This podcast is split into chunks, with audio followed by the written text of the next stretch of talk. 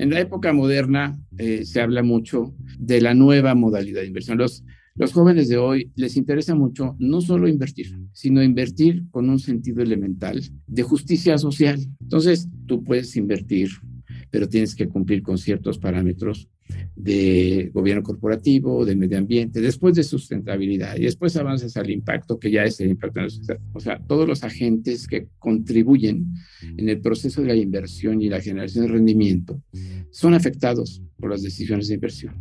Entonces, si tú tomas una decisión de quebrar una empresa, pues afectaste a los trabajadores, probablemente a la comunidad. Entonces, no debes de tomar una decisión de inversión o de desinversión sin tener en cuenta el impacto en cada uno de estos agentes que contribuyen. Bienvenidos a Rockstars del Dinero, en donde estamos descubriendo que hacer dinero no es magia negra, hacer dinero es una ciencia. Hay una fórmula para crear y hacer crecer el dinero y en este programa la ponemos en práctica para convertirnos juntos en Rockstars del Dinero.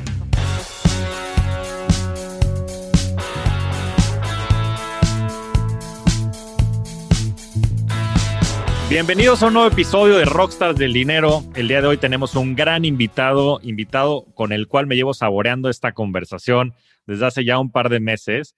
Y bueno, es un honor tenerte por aquí. Bienvenido, Miguel. Muchas gracias, Javi. Muchas gracias. Encantado de estar con ustedes y con tu auditorio, que siempre es muy interesante. Muchas gracias, Miguel. Y va a ser una gran conversación, no tengo la menor duda. Y querría que nos empezaras por platicar un poco de tu background, porque porque tienes un background bien interesante y mucha experiencia en múltiples áreas, bueno, en esta última parte de tu carrera profesional, ah, mucho hacia el tema de inversiones en capital privado y demás, y ya pues en las grandes ligas, pero hay un, hay un background bien interesante que me gustaría que lo pudieras compartir y tanto para atrás te puedas echar mejor. Claro que sí, claro que sí, gracias Javi. Bueno, yo de profesión soy ingeniero industrial. Eh, al mismo tiempo que estudié la carrera de economía, de ingeniería industrial, estudié la carrera de economía en el ITAM. Entonces eh, salí de ingeniería industrial de la NAWAC, me fui a hacer una, una maestría. Resulta que cuando me entrevisté yo para entrar a la maestría de administración en la Universidad de Stanford, me dijeron, ¿y usted qué quiere hacer en la vida? Y le dije, pues a mí me gustaría ser consultor financiero. Le dije, yo he trabajado pues, de interno en una consultoría financiera y me encantaría hacer eso. Y me dijeron, bueno, si usted quiere ser consultor financiero, necesita tener capacidad de diseño. El MBA le da capacidad para análisis, pero usted quizás con el background de ingeniería que tiene, debería de estudiar ingeniería de operaciones y combinar con negocios.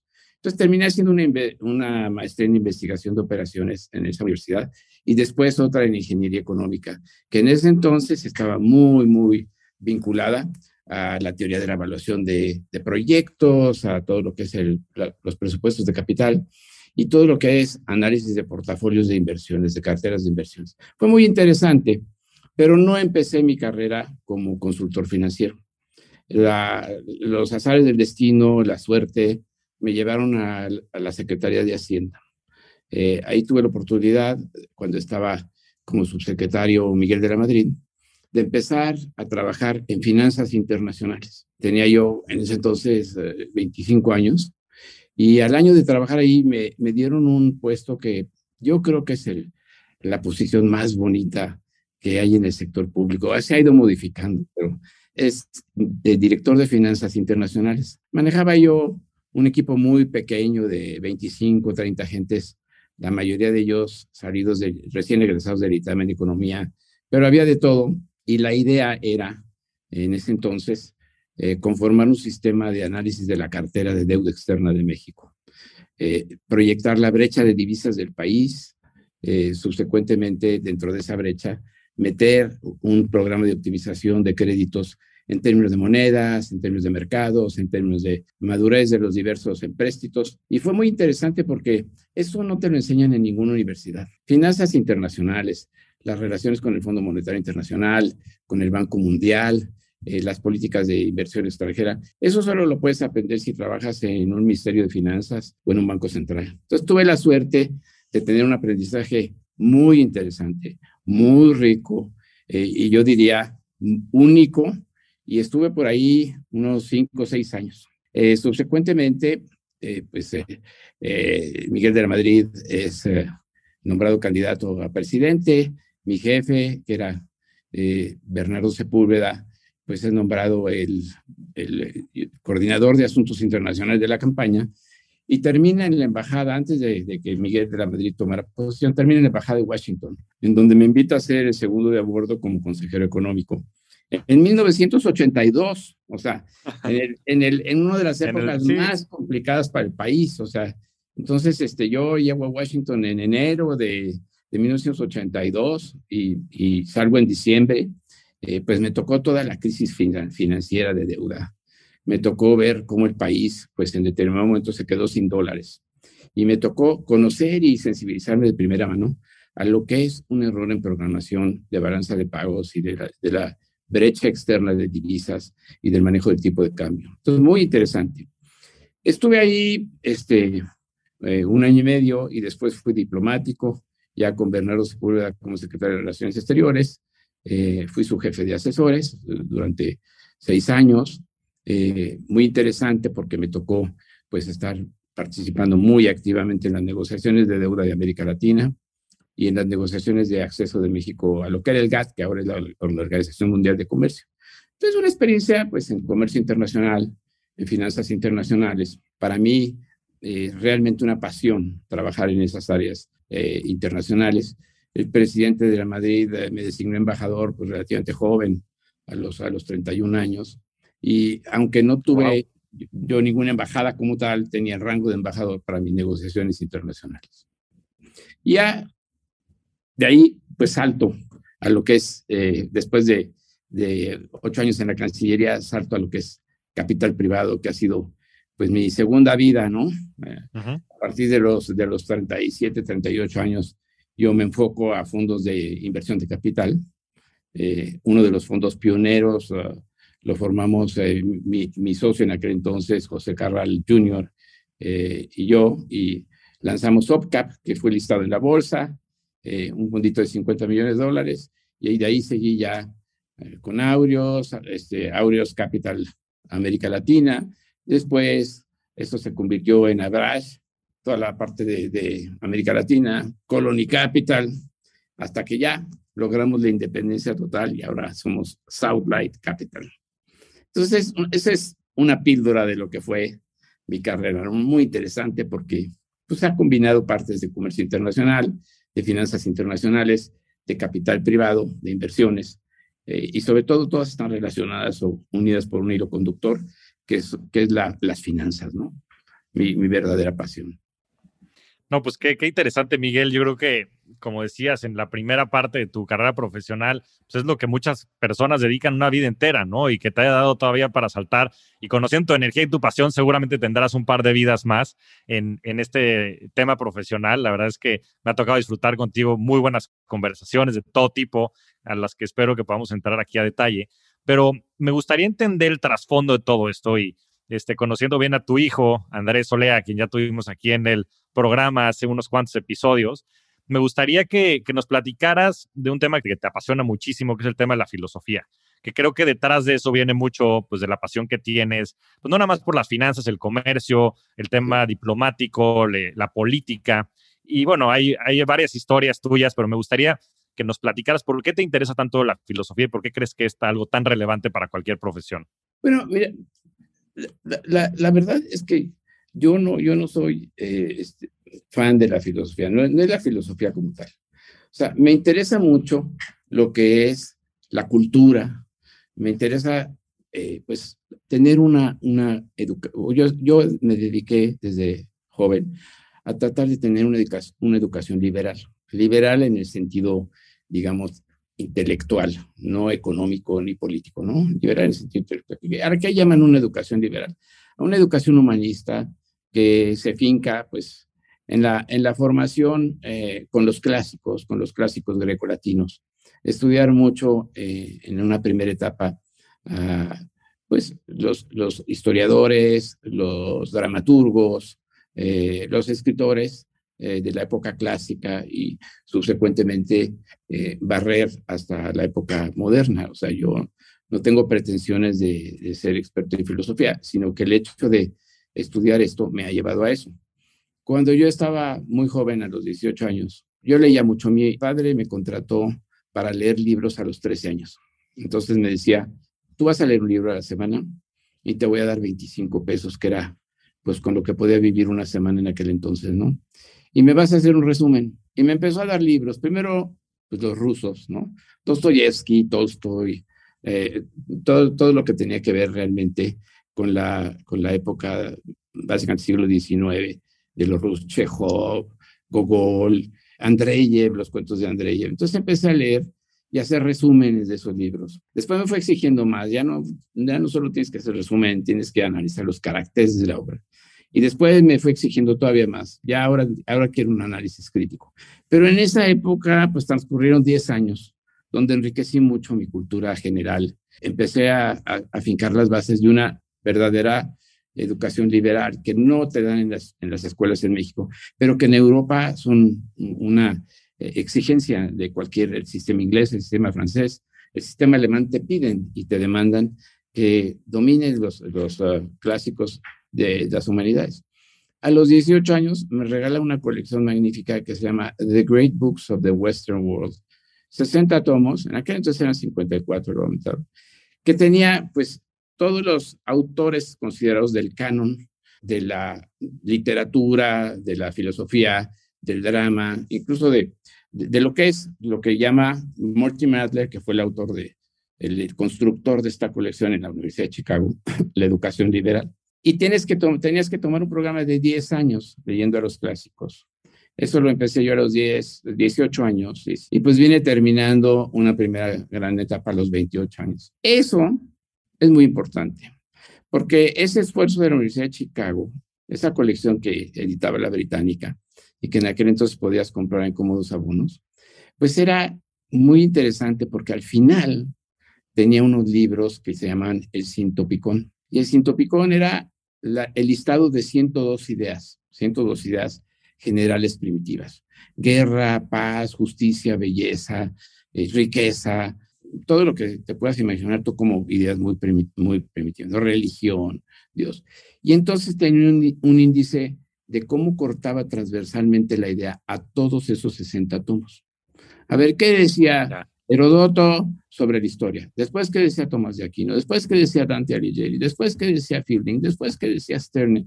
Después, ¿qué decían pues, los, los clásicos del lenguaje, ¿no? Berkeley, Hume, etcétera, ¿no? Entonces, vas tomando una educación horizontal. Y entonces llegas a, a, una formación en donde el derivado de todo es la gran conversación. Dicen, ¿sabes qué? La, la cultura de Occidente es una gran conversación entre los, entre los autores principales. Eh, es una conversación entre Cervantes y Tolstoy, entre Herodoto y Tomás de Aquino, entre Shakespeare y William James. Y entonces, lo interesante en una conversación pues no es que en una mesa hables de Aristóteles, sino que hables de la idea, por ejemplo, claro. de la riqueza, ¿me entiendes? Oye, eh, de la riqueza. Y entonces cuando tú presentas una conversación con comparativos, enriqueces todo porque la gente se interesa. Cuando dices, oye, te voy a hablar de Monet, pues se aburren. Pero mira, te voy a decir la diferencia de Monet con Cézanne, con Sisley, te voy a decir la diferencia, ¿verdad? Con eh, Renoir. Entonces, entonces ya empieza a tomar interés la conversación, porque estás definiendo diferenciales, marginales. En economía siempre hablamos de marginales. Eso, es un poco.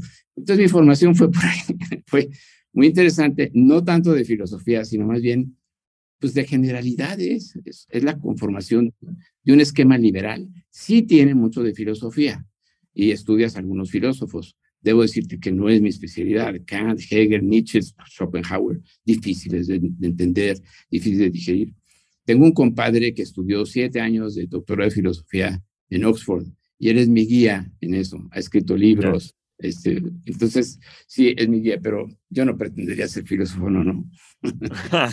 no, pues qué bueno. La verdad es que creo que acabas de dar cátedra absoluta y ahorita vamos a profundizar en algunos de estos temas. Y también qué bueno que tengas esa humildad para reconocer. Son temas bien complejos, pero bueno, seguro que tienes mucho conocimiento de ellos, probablemente no tan amplio como la gente cercana que tienes, pero pues estos, estos conceptos son bien importantes para después darle forma al mundo, ¿no?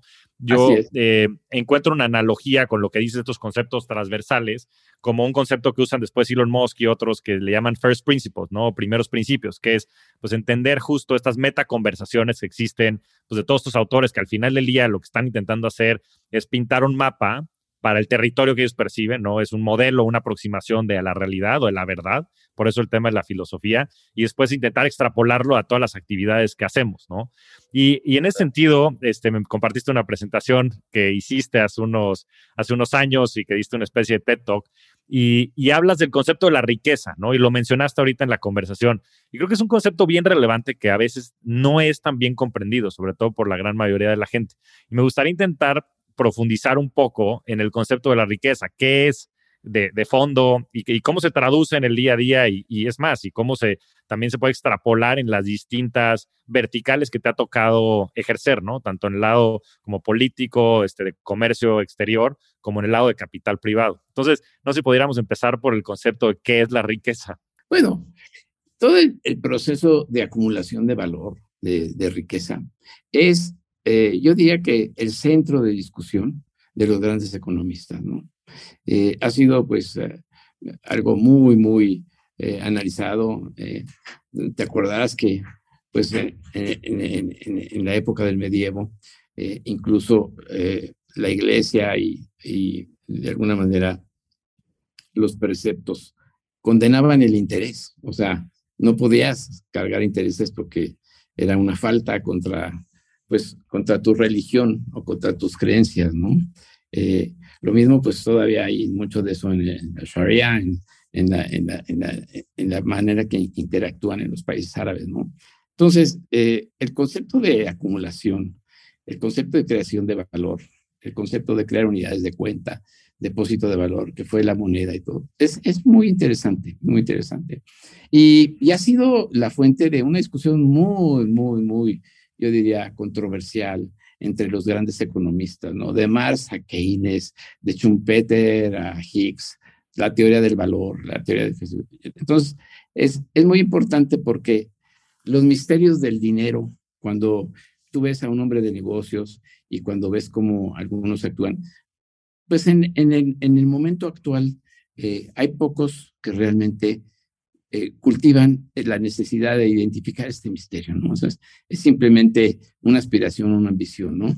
Pero, pues cuando tú analizas la vida de un Rockefeller que llegó a ser el hombre más rico del mundo, ¿no? Y que, que le pegó varias veces, primero le pegó al mercado de, los, de la electricidad y de la sustitución de las lámparas de gas y después el de la gasolina. Y los, imagínate tú dar dos golpes de esa dimensión y controlar los recursos, porque la riqueza tiene mucho de control de recursos, ¿no? Eh, y, la, y la verdad, cuando empiezas a ver esos niveles de creación de valor, pues te preguntas muchas cosas. Te preguntas, por ejemplo, ¿cuál es el propósito? ¿A dónde vas? O sea, en aquel entonces, pues se, entendía muy claramente, ¿no? Combinar los factores de producción como tierra, trabajo y capital para lograr incrementar el valor de una actividad o de un producto. Y es, es muy, muy complicado el, el, hecho de que empiezas a hablar primero de la producción y la generación de riqueza, pero luego llegas al deber ser, a la distribución de la misma, ¿no? Son cosas que de alguna manera, a nivel filosófico, como tú dices, a nivel de análisis eh, intelectual, son cosas eh, profundas, ¿no? Y te voy a trasladar esto, por ejemplo, a la época moderna. En la época moderna eh, se habla mucho, pues, de la nueva modalidad de inversión. Los, los jóvenes de hoy les interesa mucho no solo invertir, sino invertir con un sentido elemental de justicia social, claro, el propósito, ¿no? Sí, ¿y por, qué, ¿y por qué está eso? Cuando tú ves un fondo de impacto, dices, pues que es nada más una medición más, o sea, es una medición en el ADN de la inversión de que además de rendimiento te tiene que dar rendimiento social o, o de alguna manera tiene que contribuir a mejores prácticas de gobierno corporativo o al medio ambiente. Pues al final de todo, todo viene a ser un derivado de una demanda de justicia social. ¿Por qué? A ver, ¿por qué esa empresa está tirando al río todos los residuos de, su proceso productivo? Si el río eh, le llaman externalidad, los economistas, el río, pues el río es de todos, el aire donde ambientan, donde avientan el cochinero a la atmósfera, pues es lo que es de todos, es un patrimonio pues, de la humanidad libre, el agua, ¿no? Entonces, de ahí empiezan a surgir una serie de conceptos, pero lo interesante es que a partir del año 2010, esos conceptos empiezan a refinar más para decir, ah, bueno, tú, tú, tú puedes invertir, pero tienes que cumplir con ciertos parámetros de gobierno corporativo, de medio ambiente, después de sustentabilidad y después avanzas al impacto, que ya es el impacto en la sociedad. Porque lo que hay una palabra en inglés que no tiene muy fácil traducción en español, que es stakeholders, o sea, todos los agentes que contribuyen en el proceso de la inversión y la generación de rendimiento son afectados por las decisiones de inversión. Entonces, si tú tomas una decisión de quebrar una empresa, pues afectaste a los trabajadores, probablemente a la comunidad, eh, al, fisco, al entorno, al entorno social. Entonces, no debes de tomar una decisión de inversión o de desinversión sin tener en cuenta el impacto en cada uno de estos agentes que contribuyen.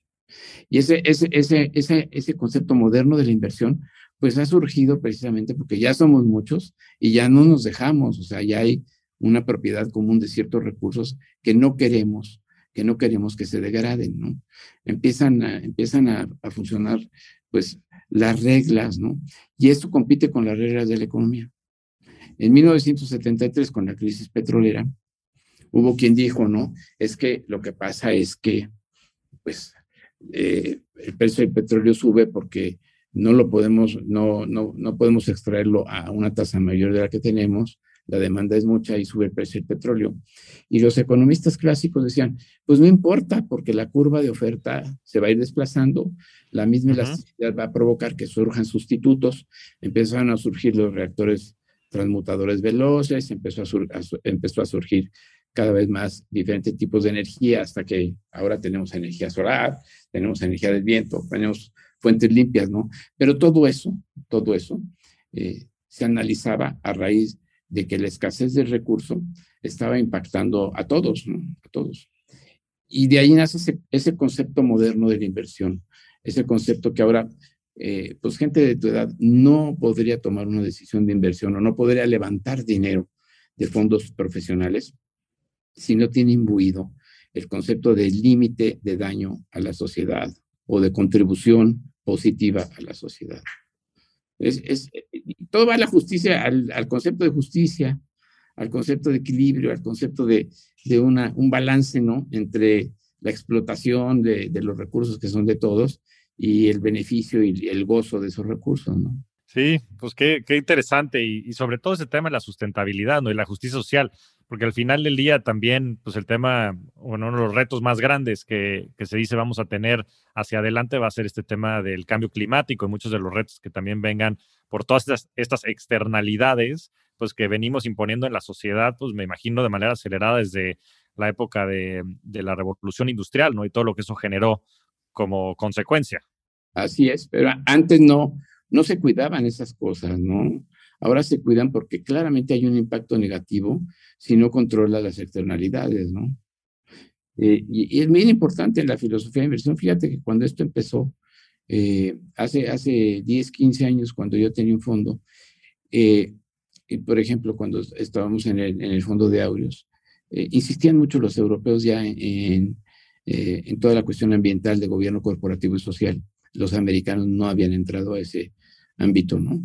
Y los fondos de pensión americanos se reían porque decían, eso es un pretexto para presentar rendimientos más, menores en la inversión. Le llamaban dinero suave, soft money, ¿no? Eso, eso que lo financia el Banco Mundial, eso que lo financie eh, pues el Banco Interamericano de Desarrollo. nosotros los fondos de pensión lo que queremos es la máxima tasa de retorno. Y, y esa discusión la empiezan los europeos y empiezan a darse cuenta y después se va haciendo como una bola de nieve y ahorita los grandes, los grandes fondos globales pues tienen equipos muy especializados en todo lo que es este eh, ESG, ¿no? O sea, ambiente, eh, social, un gobierno corporativo, sustentabilidad. Y luego ya pasas al último nivel, que es impacto, que ya es el, de alguna manera, el beneficio social o el perjuicio social que puedes causar con inversión, ¿no? Tú lo verías, o sea, desde tu punto de vista, Porque entiendo que ya para este tipo pues sí, de, fondos y demás en los que ya participas y por el tamaño y vocación de tus inversionistas, pues es casi que un requisito, ¿no? El que tengas muchos de estos, de estas características y me parece algo muy positivo para el mundo, pero ¿has visto también algún tipo de correlación positiva entre este tipo de prácticas y los retornos financieros desde el punto de vista económico? Esa es una muy buena pregunta, Javier, porque la verdad no está demostrado todavía. A ver, sí es cierto que si tú tienes una inversión y no tienes estos elementos que son necesarios, mas no suficientes, te va a ser más difícil listarla en, bolsa, en bolsa venderla, salir. Eh, eh, es cierto, ese, es un hecho. O sea, tú tienes que tener la empresa preparada para cuando inviertes en una empresa para salir. Y si vas a quedarte, si no eres un fondo, si no eres un, un inversionista, pues si tú la vas a presentar a capital público, si, si la vas a someter a ciertas regulaciones, te lo van a pedir. Eh, no, no tienes que tener una, una política de, de, ESG eh, e per se, ¿no? Pero hay una ley mexicana de, del medio ambiente, una legislación que tienes que cumplir, o hay una legislación laboral que tienes que cumplir. esa es una legislación que te aplica universalmente, en forma universal. Ahora, la empresa tiene que tener bien claro cuáles son esas políticas y si es una empresa regional global, pues las tiene que homologar tiene que hacer declaraciones. Ahora, ahora cada vez más exigen que las empresas públicas revelen la información relativa a eso. Entonces, el hecho es que ahí está. Para salir, para iniciar la inversión, para manejarte, lo necesitas.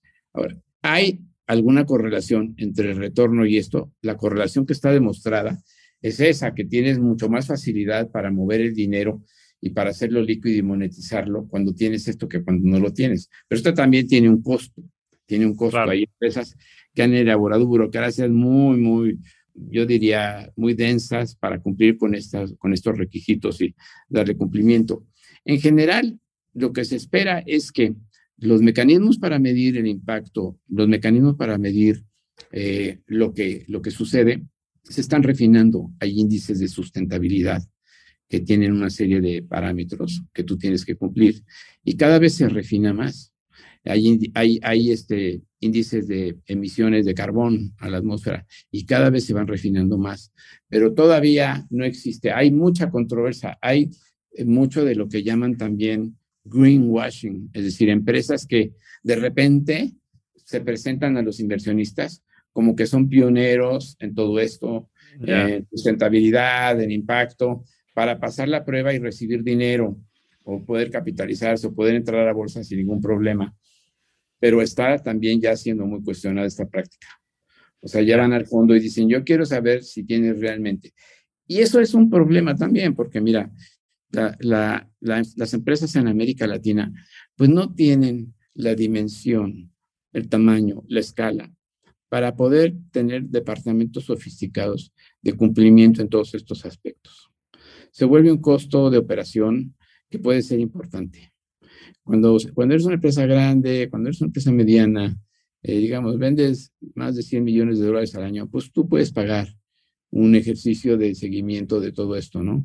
Pero el sector de empresa pequeña, pues no puede, o sea, no puede, o no quiere, o no lo hace simplemente, ¿no? Miles de empresas pequeñas que dicen, pues a mí qué me importa, yo tiro el aceite al drenaje y nadie lo va a ver y no voy a perjudicar a nadie, es el, es el drenaje. Pero cuando todo el mundo empieza a ver sus, coladeras de drenaje llenas de aceite y que despiden este, olores y todo eso, pues sí, dices, pues, ¿qué está pasando? O, sea, estas externalidades negativas, pues deberían de ser controladas a nivel de, la empresa y, internalizar esas externalidades y ponerlas como parte del costo del producto. Sí, de acuerdo. Yo creo que, pues por un lado queda claro que hay un círculo virtuoso, como dices, desde pues la formación de capital, inclusive en el atraer talento, me imagino que pues, son temas importantes, como dices, yo creo que para la gente joven que cada vez es más consciente de estos temas y de los retos que seguramente tendremos hacia adelante. Pero por el otro lado también yo he visto mucho esa tendencia pues de que se sobreutilizan estos conceptos con fines más bien mercadológicos de todo tipo. y pues digo, ha, de estar interesante si lo analizas a nivel inversión porque ha de haber una varianza importante entre los resultados de los que sí probablemente lo hagan de manera consciente y, tengan como pues, este, este círculo virtuoso y otros que simplemente lo hagan por pues, maquillar una cosa y otra y, hacerse pasar para fines de capitalizarse, ¿no? Ahora, querría yo entrar a otro de estos que yo llamé primeros principios, que, que tú llamas como estos temas transversales que a mí este, me apasiona muchísimo y que de hecho estuvimos conversando de esto en un café hace, hace unos meses, que es, que es el dinero, ¿no? Y me gustaría que le entráramos también al concepto fundamental del dinero y que nos pudieras platicar un poco en tu opinión, qué es el dinero, este, cómo se ha, sido utilizado a través de la historia y, un poco en el dilema, ya llegaremos, por el dilema en el que estamos hoy en día, ¿no? Con todo lo que ha estado pasando a nivel global. Bien, eh, eh, digo, la, teoría, la teoría general, de verdad, nos dice, nos, nos hace ver el dinero como, como un depósito de riqueza, una unidad de cuenta, ¿no? Eh, realmente, realmente es uno de los grandes progresos de la humanidad, haber inventado el intercambio por vía de la moneda, ¿no? Y mi abuela decía, oye, ¿sabes por qué el dinero es, es redondo? decía, ¿por qué? Tita le decía, ¿no? Dice, pues porque se hizo para que ruede, para que ruede, para que, no para estar ahí, este, parado, almacenado, parado, ¿no? Se hizo para que ruede. Eh, eh, creo que el, el, el, punto clave es el dinero y el valor en el tiempo del dinero, ¿no? Que es muy importante. Todo, la tesis de la acumulación capitalista que nosotros tenemos es que, que vale más este, tener dinero hoy que mañana, ¿no? Eh, pero que si lo vas a tener mañana, pues va a tener una acumulación ese dinero y se va a ir multiplicando. Y el interés compuesto es la base de la economía moderna, ¿no? Entonces, es muy interesante. Ahora, esa, esa, ese intercambio, ese, ese, eh, esa entidad de intercambio que es el dinero, eh, pues ha ido evolucionando. Platicaba yo contigo hace hace unos dos meses, te decía, eh, tú que eres experto en, en, la nueva forma del dinero, ¿no? En las, en las criptomonedas. Decía, sí, es que yo creo, francamente, que las criptomonedas van a ser el futuro.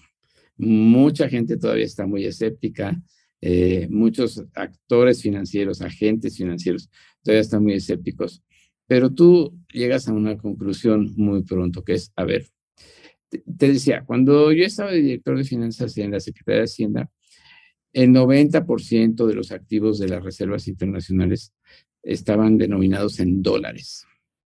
Y como que, como se, como se veía en ese momento, la, la cuestión era, tenemos que tener un activo de reserva diferente, porque el, el senior la capacidad de Estados Unidos para inflar la economía internacional y cobrarnos a todos un impuesto inflacionario. Estaba ahí.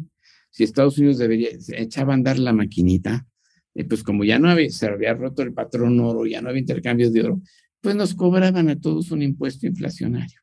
Y el 90% estaban. Entonces, en aquel entonces se empezó a crear una pseudomoneda internacional, que era el derecho especial de giro.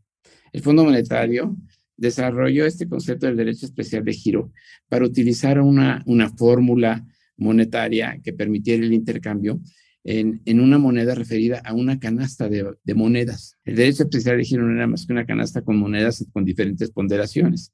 Y, y, y se trataba de hacer esto pues, como una moneda universal para decir, pues no necesariamente, porque la verdad es que el sistema de Bretton Woods le dio a Estados Unidos prerrogativas muy fuertes, ¿no?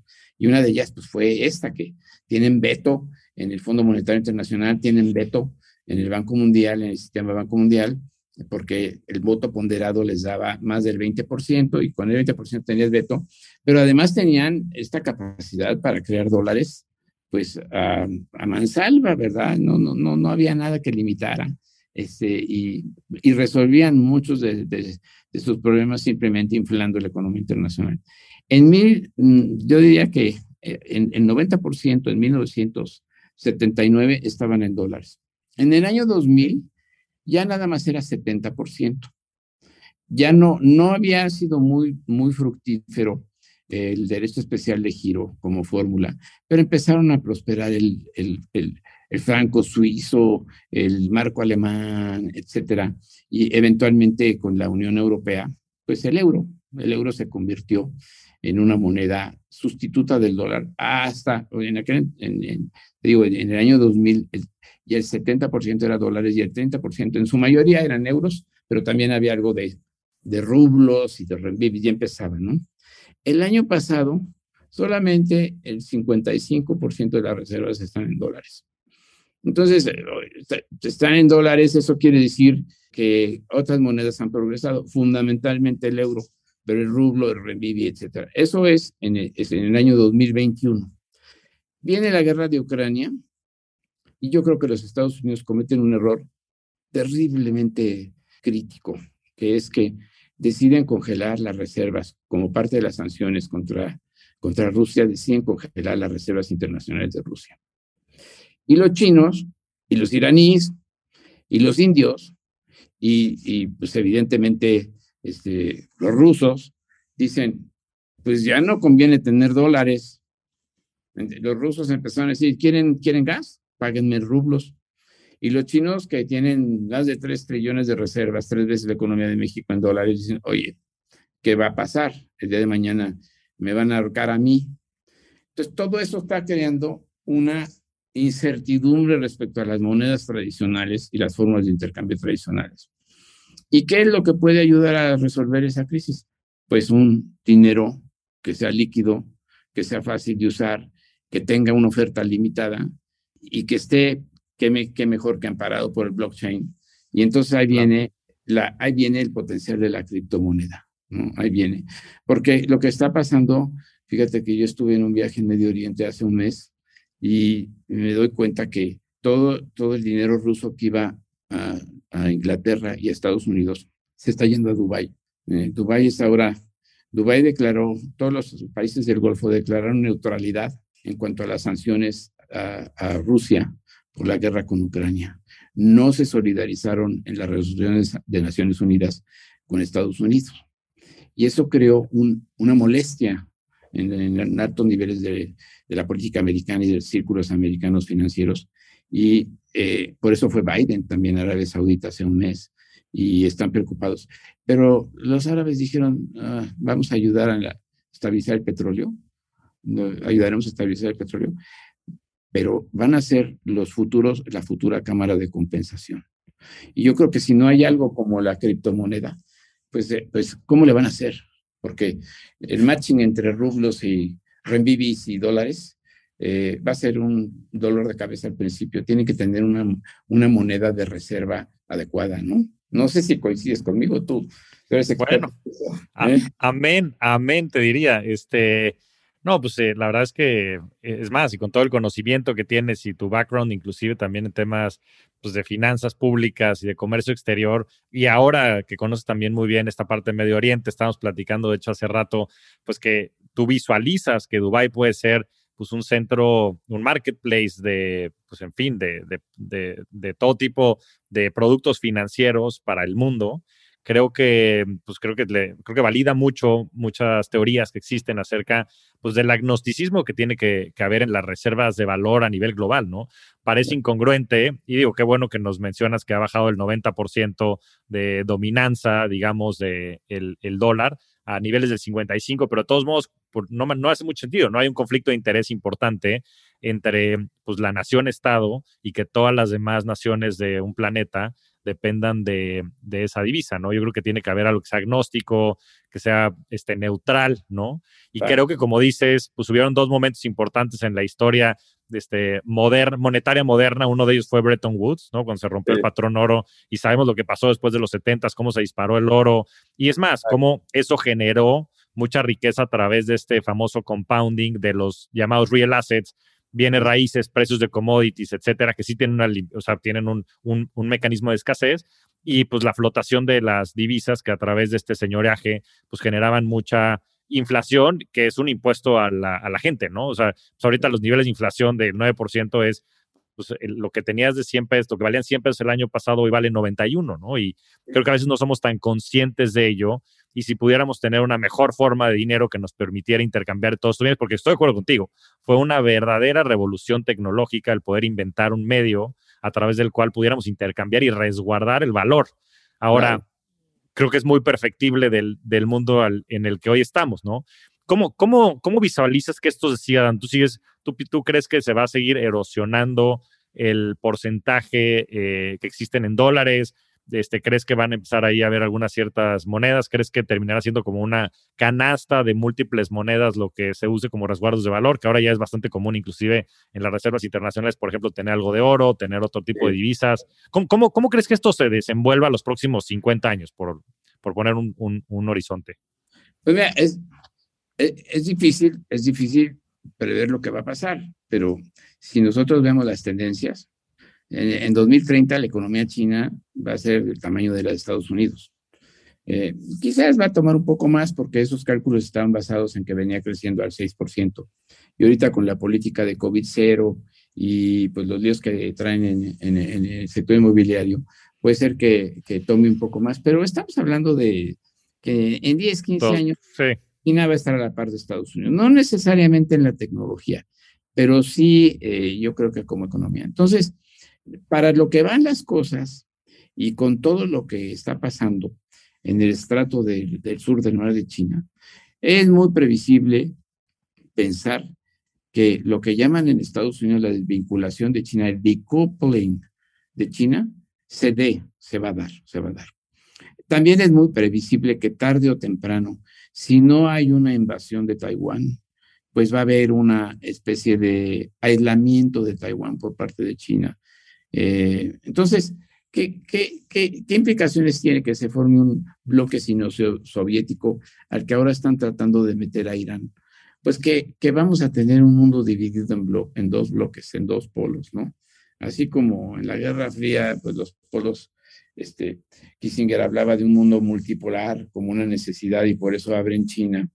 Eh, porque nada más era la Unión Soviética y Estados Unidos, y era el bloque socialista y el bloque capitalista pues ahora estamos hablando del bloque sino-soviético y del bloque americano. Entonces, el, el, problema que estamos viendo es que las corrientes de comercio y la producción, el sector real, van a sufrir, van a sufrir. Eh, ejemplo, la industria de semiconductores. Eh, ahorita es el gran debate. ¿Qué va a pasar? Porque la principal eh, empresa que produce semiconductores, los microchips, está en Taiwán. Es la, la manufacturera taiwanesa de semiconductores. Y todos están corriendo a tratar de cubrir su déficit en capacidad de manufactura de semiconductores y volverse autosuficientes. ¿Es posible esto? Pues no, no es posible en 10 años, porque no hace, no hace mucho se hacía un análisis muy detallado en el Financial Times de que la, las empresas que están en la línea de abastecimiento de semiconductores no pueden, no pueden incrementar su producción tan drásticamente como se quieren hacer semiconductores. Entonces, no es un problema de las empresas de semiconductores, sino de los abastecedores, de las membranas, de los lentes para afinarlos, de los sistemas de, de, de, limpieza, de nanotecnología, etcétera. No, está, no, no están disponibles. Entonces, Estados Unidos por eso le está metiendo nada menos que 370 billones de dólares a todo lo que es el cambio climático y además 70, 70 millones a la, a, la, a la, ley de semiconductores y ciencia, pero esto no se va a dar pronto. Entonces, eso tiene efectos monetarios y efectos importantes porque quiere decir que se va a reducir mucho el comercio, se van a tratar de hacer pues, unidades regionales, la desglobalización va a ir primero a las regiones y no va a haber una, los cuellos de botella pues se han reducido, realmente el puerto de Los Ángeles está mejor, en mejores condiciones, los fletes han bajado de 20 mil dólares por, container y ya están otra vez a la mitad, a 10 mil, pero, pero eso no, no, no, no está, no está dando la pauta de qué va a pasar a nivel del sector real. Y del sector real, cómo va a determinar eh, el intercambio a través de, una moneda. Y por eso vuelvo a lo mismo, que a lo mejor ya no vas a manejar renminbis de aquí a 50 años, a lo mejor no vas a, no vas a manejar eh, dirhams de, de Dubai o dólares, sino va a ser una moneda digital. Tiene que ser una moneda fácilmente intercambiable y aceptable. Si quieres, si quieres tener comercio con el otro bloque, porque hacer compensaciones como si fueras un banco de, de compensaciones, una cámara de compensaciones, eh, pues siempre, siempre va a dar lugares a mismatchings, a menos que, a menos que realmente logres un, un, bloque sino-soviético autárquico y, una, y un bloque americano europeo autárquico, ¿no? Muy complicado. Y, de nuevo, el escenario es, necesitamos una moneda que sea depósito de valor, unidad de cuenta y medio de intercambio, que todos acepten y que no implique que, que alguien está subsidiando al otro. Qué interesante reflexión. Y la verdad, creo que pues sí, necesitas algo que sea imparcial, ¿no? O sea, como principio, porque estas cosas pues, se manifiestan y cada vez son más tangibles, ¿no? Y lo ves en temas políticos, sobre todo entre, como bien mencionas, China y Estados Unidos y, y como mencionábamos, yo creo que lo que se hizo con Rusia ahorita de, de pues, quitarles esas reservas que tenían en dólares, pues claramente manda una señal de que el famoso dicho, ¿no? Que el poder corrompe, pero el poder absoluto corrompe absolutamente. Entonces no puede haber ese desbalance de poder eh, dentro de lo que probablemente esté definiendo pues el futuro de, y la dirección ¿no? de, este, de este frente que, que mencionas, sino soviético, y lo que está sucediendo en, en Occidente. Entonces va a poner bien interesante, pero lo que me queda claro es que probablemente el, el status quo y lo que hoy funciona no sea lo idóneo ni lo que sea vaya a ser necesario el día de mañana que, que, que pues, estemos presentes en ese futuro. Es que es una vuelta de 180 grados. Trump liquidó el multilateralismo como solución. Eh, razones importantes, ¿eh? ¿Tú has oído hablar de la curva del elefante? No. Es quizás la curva más importante en economía. Entonces, hay un, hay un libro muy, muy, muy importante del editor del Financial Times, Edward Luce, eh, que se llama The Retreat of Western Liberalism. Y empieza describiendo la curva del elefante, que es una curva en donde realmente estás haciendo una gráfica de lo que es el crecimiento en el salario real. ¿verdad? Eh, eh, eh, es un periodo, se analizó para 1980 a 2000, perdón, sí, 1980 a 2010, son como 30 años, ¿no? Y el otro, el otro, la otra variable que analiza es el percentil del ingreso. Eh, en, es decir, el percentil 10, el 20, el 30, siendo el percentil 90, pues el de los ricos, el del 90% más rico, ¿no? Cuando grafican esa curva, se hace como una joroba de elefante, y luego baja y luego se hace como la trompa. Por eso llaman la, la inventó un cuate del Banco Mundial que se llama Miloche. Y entonces, esa curva te dice cómo creció el salario real a los diferentes niveles de percentil del ingreso. Entonces, cuando, cuando ves, tú ves a los más amolados, los países más amolados de África y todo, pues creció, el salario real no creció. De repente ves la, la joroba del medio y ves dónde crecieron los salarios reales en, en, el, en el, periodo 1980-2010. Entonces ves que creció en Corea, en Brasil, en México, en los países emergentes. Y luego después baja y, y dices, ya, o sea, en Corea... Europa, en Corea, México y Brasil estamos hablando de percentiles, pues, de, de 20, 20%, 30%. O sea, son salarios, pues, de 10 mil dólares al año. Cuando ya subes a salarios de, de 80, 90 mil dólares al año, baja la curva con Europa, Estados Unidos, que no creció, no creció. Y luego da un brinco con el percentil de 90, que son los ricos ricos, el 1%, el 5% más rico del mundo, ese, ese 10% creció, ¿no? Entonces dices, oye, es que mira, en, en México y en Brasil el salario real era 6 mil dólares al año y se duplicó en ese periodo a 12 mil dólares. En Corea, México, Brasil, en la India, ¿no? En Europa y Japón no creció, no creció absolutamente nada. Entonces, aunque nosotros venimos de una base muy baja y ellos ya ganaban este, entre 60 y 90 mil dólares, nosotros subimos y los países emergentes pujantes, ¿no? Y los, Europa y Estados Unidos se estancó. Y esa curva es la racionalidad de toda la tesis de desglobalización, finalmente. Porque dicen, ¿por qué estamos haciendo intercambio? El excedente se lo están llevando los países emergentes que están exportando, que están partiendo de una base muy baja, pero oye, duplicaron sus salarios y los nuestros no han crecido. Y ese es todo el argumento que empieza la tesis de desglobalización. Entonces, la desglobalización, así como mm, estudiamos en economía el caso del comercio internacional, las ventajas comparativas y la renta adicional por el intercambio y especialización desde Adam Smith, la realidad es que los países desarrollados en ese, en, en ese intervalo no vieron crecer sus salarios reales. Y los populistas trabajaron sobre esa tesis, diciendo, señores, aquí no han crecido los salarios, se los han llevado allá. En Estados Unidos, acuérdate el caso de la máquina gigante succionadora de trabajos en la industria automotriz se la llevó México. Y, pues, y pues digo, en México el 25% de la exportación es la industria automotriz. El 25% es, es, es y, petróleo ya solo es el, el 4,5%. Entonces, dices, oye, este, hay una racionalidad detrás de la desglobalización, que es que no han crecido los salarios reales en el mundo industrial. Y, y todo esto, pues, ha creado toda una tesis populista, toda una tesis de Make America Great Again. Great Again. Sí, y, y, y eso, eso, eso eh, viene, viene por ese lado. Este libro de, de Edward Luce es muy, muy claro, muy prístino, muy, muy, eh, muy transparente cuando analiza este fenómeno, de dónde viene la globalización. Y la, la, la última parte, pues analiza China. Y dice, los grandes ganadores de todo esto de la globalización, pues son los chinos. China. Es China, porque absorbieron tecnología y todo, ¿no? Y, y, hay muchas teorías, porque eh, Turnbull y, y, varios dicen, ¿por qué, ¿por qué México ahorita está, está tan amolado? Dicen, pues sí, la verdad es que los países que tienen una base de manufactura tienen mucho más oportunidad que los que tienen nada más recursos naturales y commodities. México tiene base de manufactura. Y segundo, los países que exportan tienen mucho más oportunidad porque jalan tecnología, jalan de alguna manera eh, eh, know-how de los mercados internacionales y ganan escala.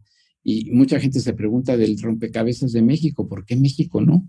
¿Qué está pasando, no? Si debería de, pasar lo que está pasando en otras economías exportadoras.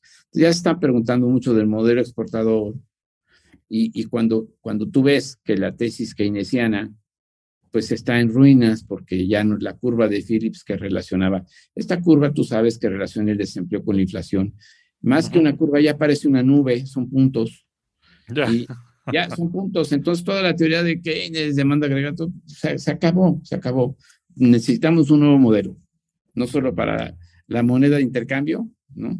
sino para explicarnos los fenómenos de inflación con recesión. Bueno, y a todo esto, ¿qué nos depara? En, en dos frentes. Uno es en la tendencia de desglobalización, bueno, pues claro que hoy creo que lo estamos viviendo pues todos, en todo el mundo hay una corriente de populismo importante, pero ¿crees que eso se siga manifestando, acelerando y qué contras o riesgos le ves a esa tendencia? Y por otro lado, en el tema, pues de, en fin, de la inflación y la recesión que pues en principio estamos viviendo en Estados Unidos con estos temas tan contradictorios, ¿no? Con niveles de inflación altos, este, el empleo más fuerte que nunca, parece que el consumidor igual, entonces, si quieres, empezamos con la primera parte de desglobalización y después para este, seguirnos con la parte de inflación. Mira, la desglobalización es un fenómeno que va a cambiar mucho los patrones de distribución y producción de riqueza a nivel internacional. Eh, fundamentalmente eso pasa. Yo creo que eh, el PIB global va a bajar, pero se va a repartir en forma diferente. Hay zonas que se van a beneficiar. Y se habla mucho de que México con el nearshoring, debería ser un gran ganador. Eh, ¿Por qué? Pues porque estamos, no tenemos una cercanía que nadie tiene frente a Estados Unidos. Podemos surtir a, Chicago en 24 horas en tráiler, ¿no? Brasil tiene el problema de fletes y tiene el problema de que ha sido una economía autárquica. Eh, esto es interesante, ¿cómo nos afecta la desglobalización? A ver, México tiene una apertura. Eh, la apertura de un país se mide considerando sus exportaciones más importaciones y dividiéndola entre el Producto Interno Bruto. O sea, ¿qué porcentaje del, del Producto Interno Bruto es comercio exterior? Esto es lo que es la apertura. ¿Qué tanto pesa el comercio exterior en nuestra economía? En el caso de México, es 75%. Wow. En el caso de Brasil, 23%. En el caso de Estados Unidos, 25%. Entonces, ¿Qué vulnerabilidades tiene Brasil? Pues menos que nosotros en caso de una desglobalización y en caso de un choque externo, porque no están tan conectados como nosotros a los insumos internacionales. A nosotros nos sube el precio del gas, mm, tronamos. Nos sube el precio de las materias primas que utilizamos para nuestra industria. Mm. En el caso de Brasil está mucho más cerrado y hay economías todavía más cerradas, ¿no? Todavía más cerradas. Entonces, este, o más abiertas, en el caso de Perú, 50%. Entonces, ¿cómo nos afecta el fenómeno de desglobalización? Pues nos afecta en el sentido de que si dependemos 75% del comercio exterior y se van a cerrar esas vías por problemas políticos, los nacionalismos, las nuevas percepciones de lo que es el bloque sino-soviético y el bloque americano, los aranceles, etcétera, la caída de la Organización Mundial de Comercio, ya nadie confía en eso. Entonces, sí nos, sí nos afectaría. En el caso de México es una salvedad porque nos debería de beneficiar, porque somos el único abastecedor potencial eficiente eh, con una base de manufactura para surtir ciertos sectores de la industria americana de nivel intermedio y de nivel básico, no de, no de tecnología alta ni nada de eso, ¿no? Pero, eh, digamos, Japón puede muy bien cumplir un propósito de abastecer a Estados Unidos en, en alta tecnología, pero nosotros tenemos la vecindad. Si se aprovechara bien, nos beneficia. A nivel global, América Latina debería de beneficiarse, porque si sale China de la ecuación en una parte significativa, y si sale Rusia, y si sale, entonces a nivel debería, también hay que entender que los precios de los commodities están subiendo y van a subir. Entonces, entonces economías como Perú, Colombia, Chile, pues se van a, beneficiar por un ciclo de, precios de los commodities más altos. Eh, eh, a nosotros nos debe de beneficiar. ¿De qué depende de que realmente nos beneficie esta desglobalización que luego se torna en una regionalización? Pues depende de que lo aprovechemos, depende de que tengamos las disposiciones y los recursos. Si empezamos a atacar el acuerdo de libre comercio, si empezamos a pensar en un régimen eh, autárquico, nacionalista, si nos encerramos en la economía mexicana otra vez en sustitución de importaciones, no vamos a tener la ventaja del comercio exterior como un elemento del crecimiento. Y somos muy sensibles a eso. El 75% de nuestro comercio. Y de ese 75%, el 85% va a Estados Unidos. Ya. No, pues es una dependencia total. Es, es mucha dependencia y eso es un arma de dos filos. Porque tú puedes ir al Zócalo y decir, tenemos que recuperar nuestra, nuestra eh, fortaleza y no ser tan vulnerables, o puedes ir decir, tenemos que aprovechar la, posibilidad. Y, todo esto depende de decisiones, pues, políticas. Claro. Pues va a haber una gran oportunidad, parece ser, ¿no? En los próximos años. Ojalá que tengamos la madurez, la, la institucionalidad y la visión para, para lograrlo. Pero bueno, pues la moneda está en el aire, ¿no? Claramente. Este, Ahora, en cuanto a la inflación y, en fin, ¿cuál es, ¿cuál es tu perspectiva? ¿Crees que es un tema este, temporal? Eh, en fin, ¿cómo lo ves y cuáles crees que vayan a ser sobre todo las repercusiones para, para México? La buena noticia es que, por lo menos en el principal mercado del mundo, que es en Estados Unidos, ya empieza a atenuarse la curva inflacionaria. Pues era lógico, ¿cómo no iba a pasar lo que, lo que pasó cuando aumenta la liquidez en forma tan brutal en el sistema, hay cuellos de botella en la oferta, hay cuellos de botella en la cadena de abastecimientos, eh, y la, la, la, verdad es que la teoría económica nunca estuvo diseñada para, para resolver problemas de cuellos de botella en la oferta. La teoría monetaria no está diseñada para resolver los problemas de la oferta, o sea, esa es la realidad. Entonces, esto se convierte en un, en un, eh, esto se convierte en un verdadero problema porque no son los instrumentos y las herramientas típicas de la, de la teoría económica, ¿no? Eh, a nivel intelectual hay un gran debate por dónde nos vamos a ir. Y se fueron por las tasas de interés. Entonces, se está controlando. Las buenas noticias es que parece ser que llegamos a un pico. Y por otro lado, como tú bien lo señalaste, el empleo, pues está, la economía americana está como nunca, 3.5% de desempleo. Es casi que empleo pleno, ¿no? Es una economía de, pleno empleo. Entonces, ese, ese efecto, esa transmisión, eh, e, eventualmente se va a atenuar porque en la medida que se controle la inflación, pues podrán ir bajando las tasas de interés, que a nosotros nos pega durísimo, o sea, a nosotros las tasas, aunque no, aunque no, este, no parezca, pero la verdad es que ese efecto de, de transmisión como una banda de transmisión de los efectos, pues las tasas de interés suben, no solo eso, sino que distorsionan los mercados, porque este, pues entonces el, dinero prefiere estacionarse en, un rendimiento claro con, con altas tasas de interés en vez de tomar. Es el costo de capital. Sí, entonces nos está subiendo el costo de capital, nos está subiendo la tasa de interés, y eso, eso para una economía como la nuestra, que tiene déficit de capitalización, pues no es muy bueno. Ni para toda América Latina, la región en general, pues traemos un déficit de capitalización. Ese es el problema. Y ahorita lo que se ha visto es que estamos fuera del pipeline de inversiones de Estados Unidos y de Europa, pues por lo menos por dos años, ¿eh? no están invirtiendo.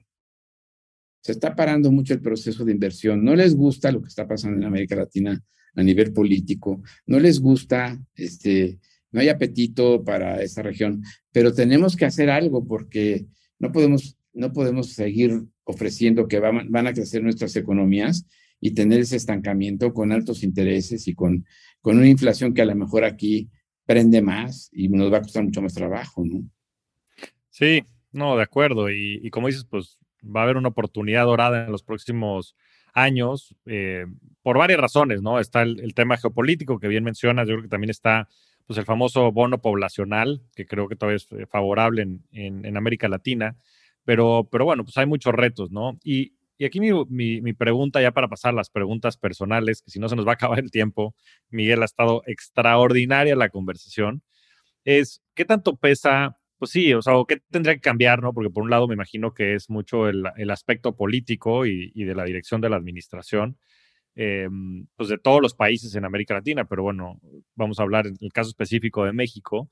Y el segundo es, pues, esta teoría un poco más top-down de, pues, de la fuerza del consumidor interno, ¿no? Y de las demandas que estos pueden tener, ¿no? Porque, pues, hay, hay, una realidad de, de, muchos servicios y productos que, que sobre todo creo que se pueden digitalizar. Yo, por ejemplo, pues estoy muy optimista en algunos segmentos, por ejemplo, del venture capital y demás en países de América Latina, porque simplemente creo que muchas de las tecnologías y las compañías que se han creado en Estados Unidos, pues se van a crear en América Latina. No creo que un caso de ello es el, el caso de Mercado Libre, que si bien compite contra Amazon, pues, pues tiene un tema de regionalización importante y creo que aplicaciones como en el sector financiero, que tienen temas de regulación y temas de jurisdicciones este, particulares de cada uno de los países, se puede también manifestar en mucha creación de valor, ¿no? A todos los emprendedores que, que apuesten por, por construir estas soluciones del futuro. Em, pero pero en, tu, en tu mente, ¿cómo ves estas dos piezas, ¿no? La parte digamos, pues más política, administrativa y, los retos que tendremos ahí, qué se tendría que resolver como para que podamos capitalizar la oportunidad a, nivel América Latina, específicamente en México, y cómo ves la oportunidad también, pues más en este segmento de creación de valor este, a nivel emprendedores y, venture capital y early stage money. Sí, claro, bueno, mira, la, la cuestión política es algo que en este momento es una variable crítica importante a nivel regional. ¿eh? Y, yo te decía que a mí me gusta pensar eh, transversalmente. Entonces, cuando nosotros empezábamos nuestros fondos, decíamos, oye, yo voy a invertir en Chile, en Colombia, en Perú y en México, en la Alianza Pacífico. Eh, e, e, eso, eso no es tan eficiente.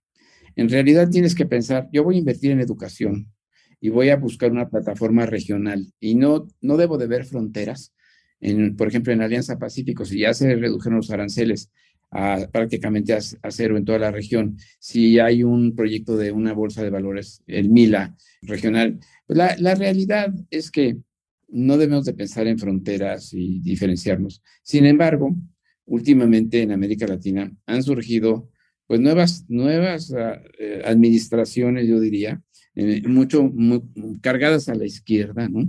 Y fíjate que acabo de leer un libro fascinante, fascinante. Está escrito por un colombiano, se llama Carlos Granés, que es quizás la historia más interesante que yo he leído en los últimos 20 años de América Latina. Nada más es la historia del siglo XX. Empieza cuando Martín muere en la independencia de Cuba y termina con la muerte de Castro. Y ese, este colombiano eh, hace un ensayo del cual Vargas Llosa no hace más que vertirse en elogios. Hace un ensayo donde analiza la historia del siglo XX de la cultura y de la política en América Latina. Y entonces habla de los políticos. Tú me dices, ¿qué, pasa con la, política? Habla de los políticos y entonces te, hace muy clara la reseña de la influencia de la cultura en las políticas en América Latina y, y revisa pues, Perón en Argentina, el fenómeno del peronismo este, y el populismo de Perón, el Getulio Vargas en Brasil, Castro en Cuba, Trujillo en Dominicana, Y te das cuenta de que el mundo que estamos viviendo no es nuevo. O sea, América Latina ha coqueteado con todo esto por muchos años y en muchos sistemas diferentes, ¿no? Eh, en Perú, todas estas corrientes políticas. Y entonces ahorita, pues predomina eh, la izquierda, no tanto por la, excelencia del producto, sino más bien por la deficiencia de los productos anteriores. Ya. Esto, es un, esto es un rebote de decir, pues nomás lo anterior no funciona, vamos a probar nuevas avenidas, y esas nuevas avenidas son riesgosas. La política está ahí. ¿Qué es lo que, qué es lo que se puede hacer en términos de, de mejorar las cosas eh, en, un, en una yo diría que en una percepción política que no está favoreciendo mucho a la inversión extranjera y que está de alguna manera volviendo a, generar pues un sentimiento eh, nacionalista, radical, etcétera, ¿no? Pues yo creo que hay que entender que la gente se va a seguir poniendo zapatos, la gente va a seguir, este, de alguna manera, eh, ¿me entiendes? Va a seguir pagando educación y la gente va a seguir de alguna manera eh, pagando salud. ¿No? Entonces, eh, habrá algunos, algunos bienes que serán subsidiados y, los proveerá el Estado, pero los hospitales de clase media, clase media baja, pues ahí están y, van a seguir este, operando.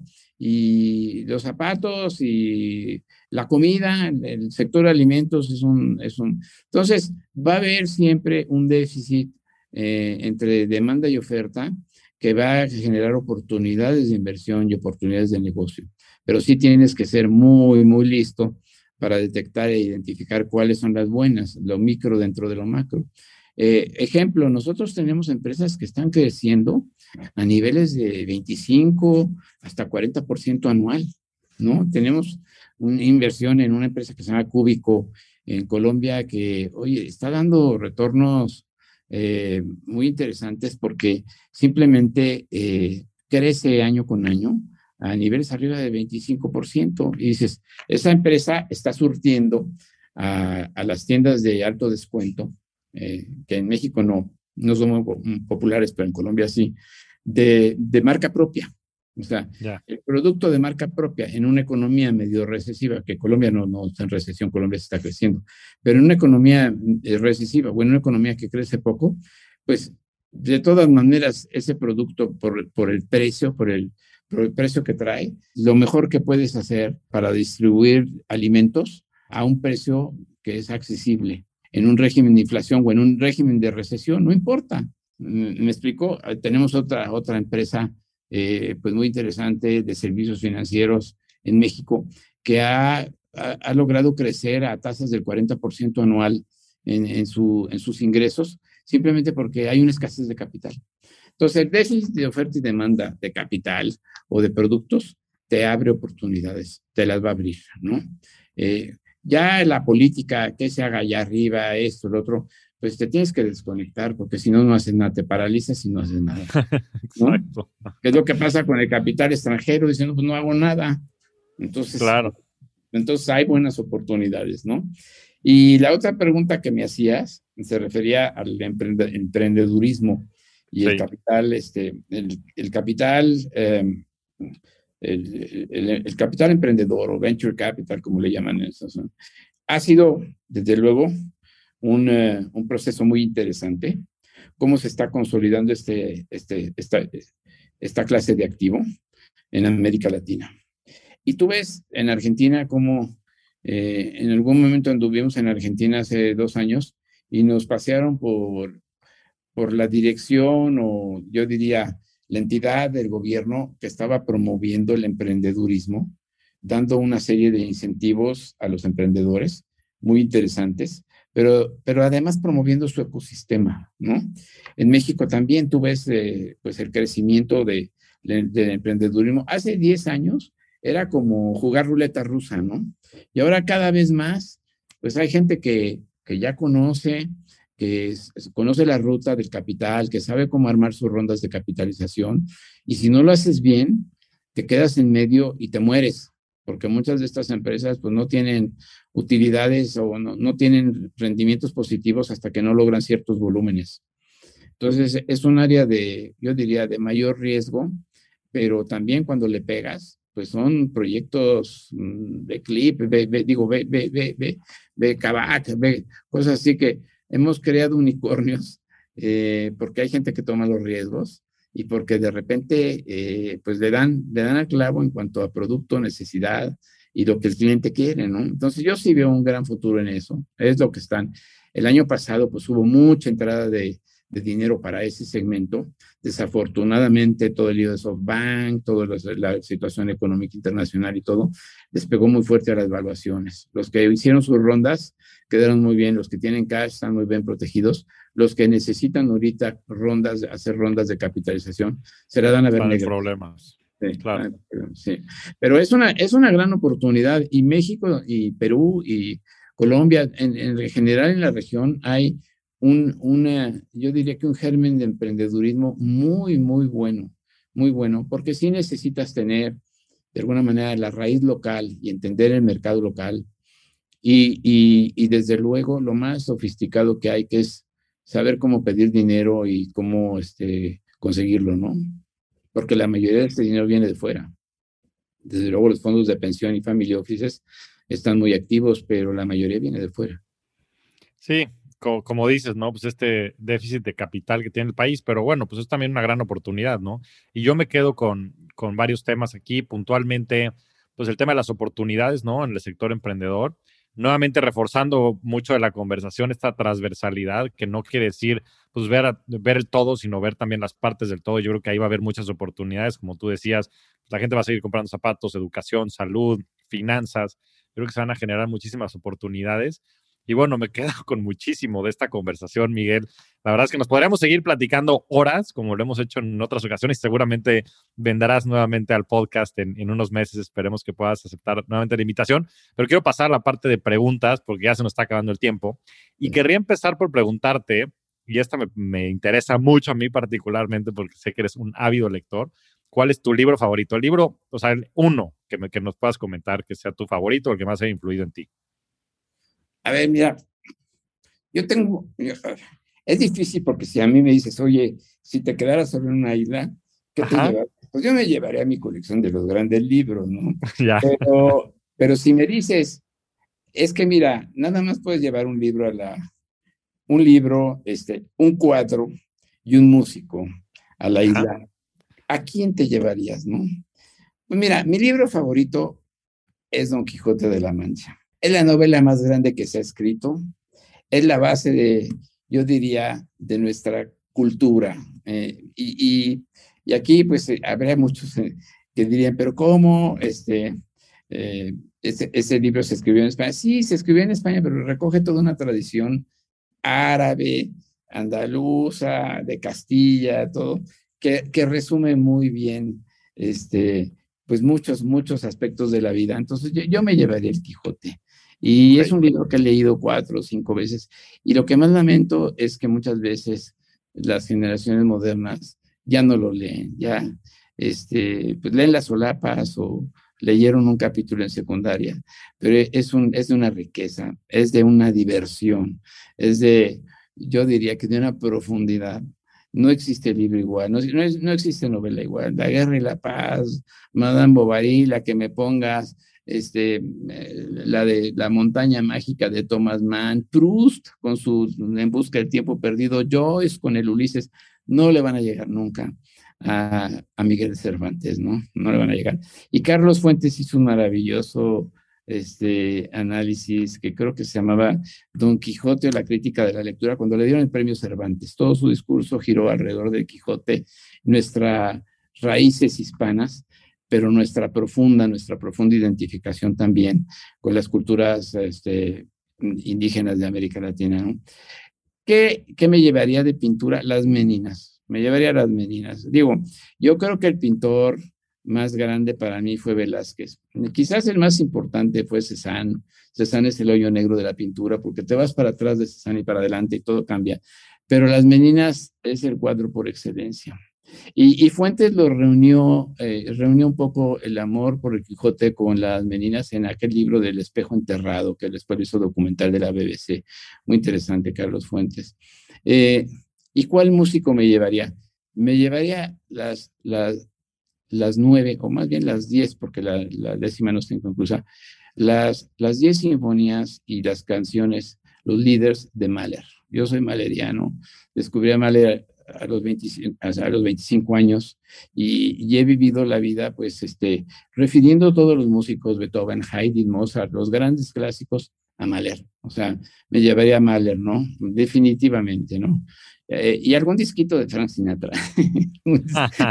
algún CD con eh, Frank, Sinatra, pero, pero mira, digamos que la pregunta es muy amañada.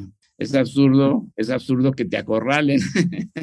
Entonces, la pregunta, la pregunta tiene efecto, pero te la respondo porque si ya estás en la desesperación de ir a una isla, yo creo que me podría divertir este, bastante tiempo con esas tres cosas, la música de Mal, el Quijote y las meninas, ¿no? Buenísimo, buenísimo, Miguel. Pues ya nos regalaste otros dos que tendremos que también seguir platicando de música y de arte. Eh, portafolio de inversiones, ¿cómo inviertes? ¿Cómo se ve tu portafolio de manera general, porcentualmente? Tipos de activos y, y demás. Sí, invertimos en empresas regionales. Fundamentalmente el, eh, el foco son eh, inversiones entre, 30, bueno, en el, en el, en el fondo 2 eran entre 30 y 50 millones de dólares. En el fondo que estamos ahorita tratando de levantar, ya avanzaríamos de 40 a 75. Eh, son empresas regionales. Eh, no quiere decir que necesariamente sean regionales, pero ejemplos de, de inversiones regionales que hemos tenido en este fondo. Laureate, las universidades, es, una empresa que operaba en, en, Perú, en México, tiene el Unitec, la Universidad del Valle de México, en, eh, en Chile. O sea, e, e, es, es, una empresa de educación, ¿no? Y como te decía, no vemos que sí chilena, que sí es transversalmente es el sector educativo eh, universitario en, en México. Ya la llevamos de alguna manera ya salimos de esa empresa, nos fue muy bien en, el múltiplo, este, la, la, eh, eh, salimos a través de, un, de una oferta pública. Eh, entonces, el, el, invertimos en ese tipo de empresas. Nuestro portafolio, básicamente la idea es mantener a México en un 40, 30% y el resto en América Latina. Eh, éramos inversionistas en Alianza Pacífico, que era México, Chile, Perú y Colombia, pero el nuevo fondo ya estamos ampliando a toda América Latina. Eh, no a Centroamérica por el tamaño del mercado, pero sí incluiríamos, por ejemplo, Brasil, no necesariamente directamente, pero ya hemos estado en empresas como Lauri, que tenían inversiones en Brasil eh, y, y que de alguna manera ya nos da la pauta de empresas regionales. Tenemos otra empresa que se llama Casa Ideas, que vende eh, pues eh, ornamentos para la casa, son tiendas grandes de, de, de más de 1.200 metros cuadrados, organizadas como casa, y venden los ornamentos. Y primero empezamos en Perú, en, perdón, la empresa en Perú empezó en Chile, después le expandimos a Perú, después a Colombia y ahora va a llegar a México. Eh, empresa regional, o sea, ya está en los cuatro países. otra, otra empresa este, eh, que tenemos es, es um, eh, una empresa que se llama Tangelo, que era originalmente Mexarrent, que es una empresa que es una conversión de fintech con arrendadora. Entonces es, es muy interesante, tiene una cartera ya, ya grande de 700 millones de dólares. Eh, eh, en el portafolio, el portafolio lo enfocamos a ver, un 30% México, 30-40% México. El resto en América Latina, con, con alta concentración en Colombia y yo diría que en Perú. Chile es un mercado más chiquito, pero hay muy buenas, hay muy buena emprendeduría y buenas. Y, y pues Brasil ofrece a todo el mundo, pero no invertimos en Brasil, sino es muy acompañados también de brasileños.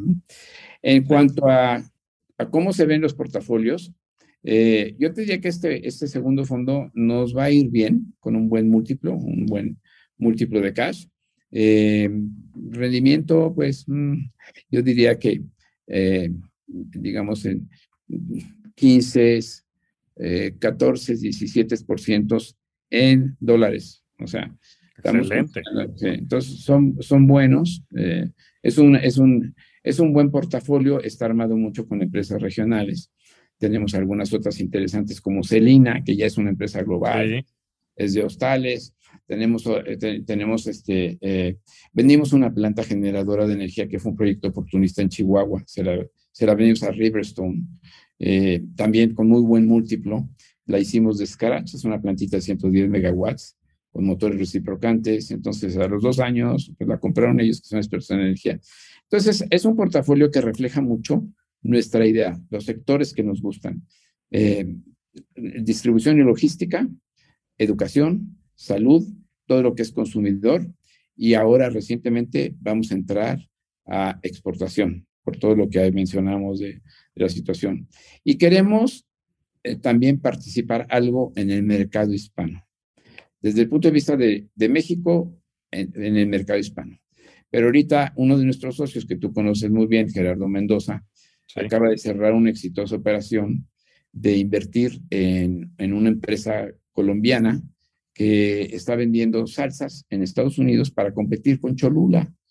Entonces, eh, imagínate, es, es un portafolito muy chiquito, digo, es un fondito de, el fondo es, es de, de, 550 millones de dólares, de los cuales un secadera de 200, pero son empresas medianas. No, pues otra vez el concepto de transversalidad y pues muy alineado con toda la plática que hemos tenido y pues bueno, este, respaldado por esos retornos. Entonces, felicidades y además pues sé que has sido consistente esos retornos a través de tu carrera este, profesional. Entonces, este, con más gusto de tenerte por acá en el foro. La última pregunta, Miguel, y agradeciendo de tu tiempo, yo creo que este va a terminar siendo uno de los episodios más largos y te agradezco muchísimo el tiempo. La verdad es que no tiene desperdicio esta conversación. Le agradecido soy yo. Y, y el, esta es el, este, la joya de la corona. ¿Cuál ha sido tu mejor inversión? Y lo digo en el aspecto más este, amplio de la palabra. Pues mira, obviamente, obviamente mi mejor inversión ha sido invertir en, capital humano, en mi capital humano. Es el capital que me ha dado el retorno adecuado, ¿me entiendes? O sea, yo siempre he invertido en mi persona, pues tratando de superarme día con día. Si me preguntas cuál ha sido tu mejor inversión como, como financiero, yo creo que la mejor inversión que, que yo he hecho es en una empresa mexicana que se llamaba Reddit Metronet. Reddit Metronet. ¿Por qué es la mejor? Mira, fue una inversión que sacamos un 3.5 por un muy buen rendimiento. No éramos controladores, no, no teníamos este control de la empresa, eh, pero fue muy enriquecedor porque coincidió con que se estaba expandiendo la conectividad de última milla uh, entre carriers y el, el, desarrollo del centro de un centro de datos de tercera generación. Entonces, aprendí muchísimo de la inversión, fue muy productiva y tuve socios increíbles, este, Julio Serrano, eh, Murray Case, eh, o sea, socios muy, muy hechos como empresarios mexicanos. Ahora Julio da la cátedra de, capital privado en el. Entonces, socios muy, muy, muy buenos. Entonces, fue una inversión redonda, yo te diría. Lo más increíble, lo más increíble, la cerramos en dos semanas. Wow. O sea, yo había estado persiguiendo esa empresa y le hablaba a Murray Case y, y, no nos hacían caso. Y dije, mira, necesitas capital, etcétera. Total, un día lo convencí. Eh, es, un, es un empresario de primer nivel. En tres días me presentó una hoja de términos y logramos la inversión. Y fue un, un muy buen negocio. Fue muy bonito. Entonces, esa es financiera. Y te digo, la personal, pues es, es, es andar aumentando tu, tu capital humano. Lo, lo, único malo de ese capital es que no siempre es monetizable. Entonces, hay, hay personas que me han preguntado, oye, ¿y, y, y, tú este, has hecho dinero a lo largo de tu vida, etcétera? Mira, mira, yo creo que yo me considero eh, millonario, pero eh, lo malo es que está el 95% está invertido en, capital humano, entonces yo no lo voy a poder monetizar muy fácil. Quisiera sí, sí, ¿no? Bueno, pero lo que no se puede monetizar se puede disfrutar. Y vaya que sí he disfrutado esta conversación, Miguel, como las muchas que hemos tenido. Espero que muchas más tengamos a futuro y la verdad es que ha sido un verdadero honor tenerte por aquí. Sabes que hay mucha estima y admiración en lo personal y bueno, espero, bueno, bien, estoy convencido que todo el auditorio va a disfrutar muchísimo de esta gran, gran, gran conversación. Eres un rockstar del dinero y de la vida. Te agradezco muchísimo todo el conocimiento y la gran conversación que tuvimos. Pues mira, yo te doy a ti las gracias porque siempre, siempre es un poco al revés. Yo disfruto mucho oyéndote. Yo te considero pues eh, un verdadero experto en todo lo que son las finanzas desde que estabas en tus tiempos de GBM y, realmente eh, creo que tienes un, don que muy pocos tienen en el mundo, que es comunicar bien. Eres un experto en comunicar tus ideas y eso, eso es invaluable. Yo ahora, por ejemplo, a, las gentes que están en el fundraising, les doy mucho más, mucho más nivel que a los que son este, los, los ejecutivos de la inversión, porque la verdad para levantar dinero ahora, lo que tienes que tener de habilidades en comunicación es lo más importante y es de comunicación de alta precisión. Y tú tienes ese don, entonces te va a llevar muy lejos, Javi. Te lo agradezco muchísimo, significa muchísimo, Miguel. Y bueno, pues ya tendrás que regresar al programa porque este sin duda ha sido uno de mis programas favoritos y te mando un fuerte abrazo. Gracias, gracias por tu tiempo. Va a ser un gusto, muchas gracias. Muchas gracias a todos. Nos vemos semana a semana en este espacio para convertirnos juntos en rockstars del dinero. Yo soy Javier Martínez Morodo Búscame en redes sociales como arroba Javier Morodo y suscríbete a Rockstars del Dinero en Spotify, Apple Podcast, donde sea que escuches tus programas. Agradecimientos especiales a todo el equipo de producción. Rockstars del Dinero es una producción de Sonoro.